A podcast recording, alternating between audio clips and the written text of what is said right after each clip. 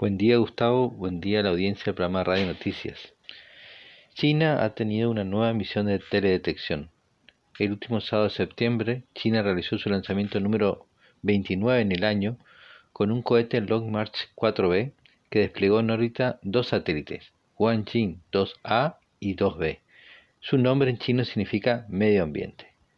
Fue un lanzamiento inesperado porque no hubo avisos o anuncios en la prensa sobre esta misión y se informó luego que alcanzaron los 654 kilómetros de altura en la órbita con una inclinación de 98 grados con respecto al Ecuador.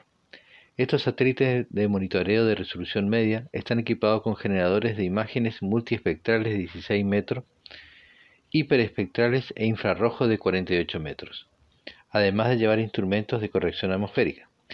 La Academia China de Tecnología Espacial fue el principal desarrollador de ambos satélites, que según los medios de prensa chinos monitorearán los recursos terrestres e hídricos, los desastres y además de controlar los recursos de agricultura y silvicultura.